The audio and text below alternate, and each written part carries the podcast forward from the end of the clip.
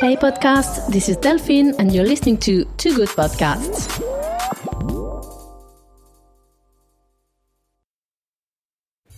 Welcome on Too Good Media for a new series of podcasts recorded live at the Rome Fashion Week. My guest today is Bav Taylor. We'll see how spirituality and the new mood inspired this new genderless collection. Bienvenue sur Too Good Media. Too Good Media est invité comme nouveau média digital basé sur le podcast multilingue à suivre durant 4 jours la Rome Fashion Week qui se déroule dans les studios de cinéma mythiques de Cinecittà. Donc aujourd'hui, je vous présente mon invité, Bive Taylor, qui est fondatrice de la marque éponyme de vêtements et accessoires pour femmes et plus récemment, comme elle va nous l'expliquer, de pièces de menswear et genderless. Je vous emmène dans cette discussion dans l'univers de Bath Taylor pour parler spiritualité, New Moons et découvrir que nous partageons un intérêt commun pour le gourou Sadhguru, suivi par des millions de followers à travers le monde et auteur de best-sellers publiés dans de nombreuses langues. La mode pour Bath Taylor est un projet qui va bien au-delà du simple vêtement. Son projet, comme elle l'évoque au micro de Too Good Media, est celui de créer une marque consciente et engagée pour la planète et pour l'humain. Baftail est une marque très active et sans frontières qui collabore avec des artisans créateurs aux quatre coins du globe, reconnus pour leur savoir-faire exceptionnel et unique, en Inde, en Turquie, en Afrique pour cette collection. Bav vit, elle, entre Londres et Milan. De nombreuses pièces de ses collections sont made in Italy. Bav nous raconte aujourd'hui l'histoire de ses deux grands-pères tailleurs reconnus en Inde, notamment pour le menswear, une tradition sartoriale familiale qui la guide et l'inspire chaque jour. Il me semble des discussions que j'ai eues avec Bav que l'on est bien au-delà de ce que l'on appelle une marque sustainable dans l'univers de la mode. Bath préfère d'ailleurs le thème de consciousness pour découvrir son univers passionnant et holistique autour de ses créations, qui englobe aussi bien la recherche de matériaux naturels innovants que des collaborations avec des artisans. J'apprécie particulièrement de croiser Bath à chaque Rome Fashion Week et d'avoir ces discussions éclairantes sur une nouvelle vision de la mode, plus spirituelle et personnelle, Maintenant, vous devez absolument l'écouter pour comprendre de quoi je parle. Je laisse la parole à Bath Taylor. I'm here at Showcase at uh, the Rome Fashion Week with Bav Taylor. And I'm so happy to meet you again for this edition so that we can continue our discussion on the podcast of Too Good Media. Hello, Bav. Uh, hello. Thank you so much for having me on your wonderful podcast and a pleasure to be here again with you at Alta Roma. Unexpected, but I'm very pleased to have seen you after this uh, this period, let's say. Exactly. Strange period. Strange period, but uh, it always brings uh, something uh, uh, something positive. And I know yes. you you're somebody really um, uh, positive. So tell me, um, I wanted, I had uh, one question uh, in my mind. Uh, I wanted to hear the story of your grandfathers in Sartoria in India. Yes. Tell me about them. Definitely. So, my grandfathers, they were both tailors, and one of my grandfathers actually had his own menswear atelier. They both did women's wear, but one of them actually was very well known and well established in menswear. So uh, they had the atelier in um, India, and then after a while, um, my family migrated to East Africa. So this is hence why my father was born in Tanzania. Um, in Zanzibar, and then my mom was born in Nairobi. So this collection, I have to say, is very much connected to uh, the roots of my family and also. Um, the the craftsmanship of my grandfathers because this uh, collection which is called Chandra Chandra means moon uh, in Sanskrit and this is the uh, one of the second collection now that I'm really focusing on communicating and producing genderless pieces. Uh, and I have to say that since I've launched this collection, I've had uh, a lot of client um, male clients that have requested some made to measure pieces. So I know from the beginning my my grandparents have been watching me from above, and I feel especially during these past seven months that they've uh, helped me see the light. Let's say into focusing more on my menswear talent. It's amazing. Every, everything has a meaning uh, and comes in life. Yes. Naturally.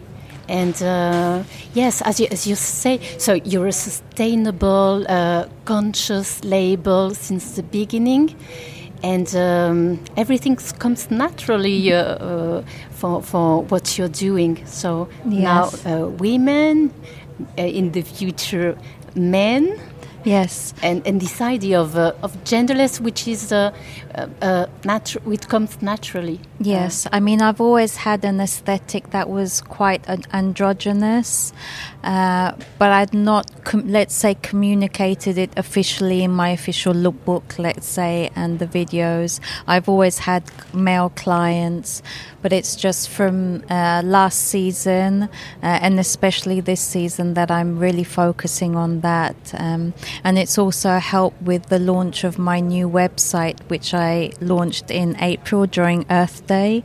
Uh, and it's uh, representing the holistic sphere of Bav Taylor. So the genderless pieces. Then I've also got um, accessories to uh, complement my Shanti Wellness uh, yoga line. Um, and for this season, I've got some uh, very interesting pieces which have been created uh, thanks to my artisanal lab collaborations.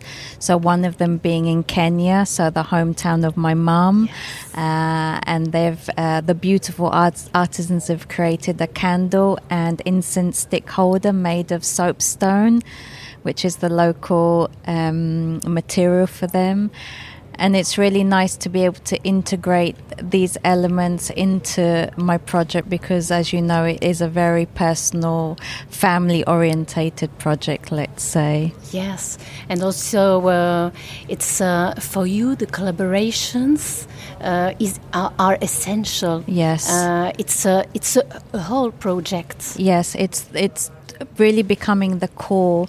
So of course I have you know my my uh, hundred percent made in Italy pieces that the brand has become renowned for, but I've also uh, the, uh, presenting, especially with this new collection, the collaboration with um, Afrikiko, who are doing the, um, who made the beautiful incense and candlestick holders.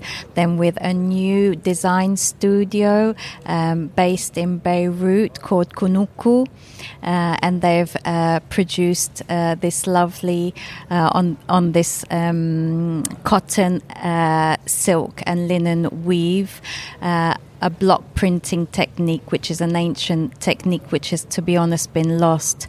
So it's really to try and support these artisans that have been living in, you know, uh, unfortunate war zone areas.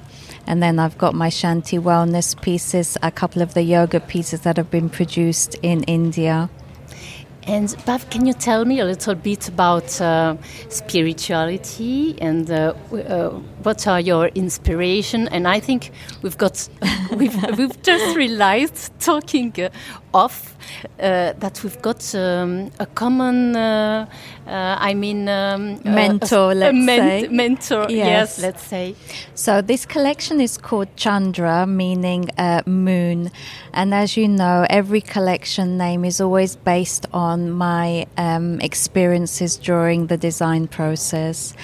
And since last year, I have to say, but more focused from this year, I've been following the very inspiring and witty um, mentoring of Sadhguru. and well, he's, he's just uh, amazing. Yes. And uh, with Bav, it's, it's really strange because we don't have to speak about things. Uh, we've got this, we're just this, connected. We're just connected. But maybe I think you know uh, in um, it's not uh, um, casual. I think uh, you opened the first time I've met you in Alta Roma, um, discovering your universe, talking with you. You opened an uh, um, an universe for me. Oh, oh my Um, gosh! I've been uh, doing research and um, uh, on on uh, yoga, on meditation, uh, and on India, and I've developed uh, since we met an interest. So it's not uh, totally. oh my gosh! Thank you so much. It's giving me I've- goosebumps. Yes, um, I wanted to, to tell you that. So uh, it's amazing today that I, I realized that uh, the path I've been doing since we met, uh, and um, I found out uh, what was your mentor, and he's becoming uh, one of mine as well. He helps me a lot, uh, Yes. um, talking about uh, spirituality, uh, opening new horizons, which is very important Yes. uh, so what we are doing. Yes, exactly. So one of the conversations that he was having was about following the moon. So every full moon, he has these beautiful um, conversations. And since I started following the phases of the moon, uh, it's allowed me to flow more more in harmony with the chaos that surrounds us. So hence the name of this collection. So you give me a new direction today that I will follow. Yes. So I didn't know about uh, his um, his um, uh, uh, communication about uh, the full moons. Yes. So I will definitely uh, find.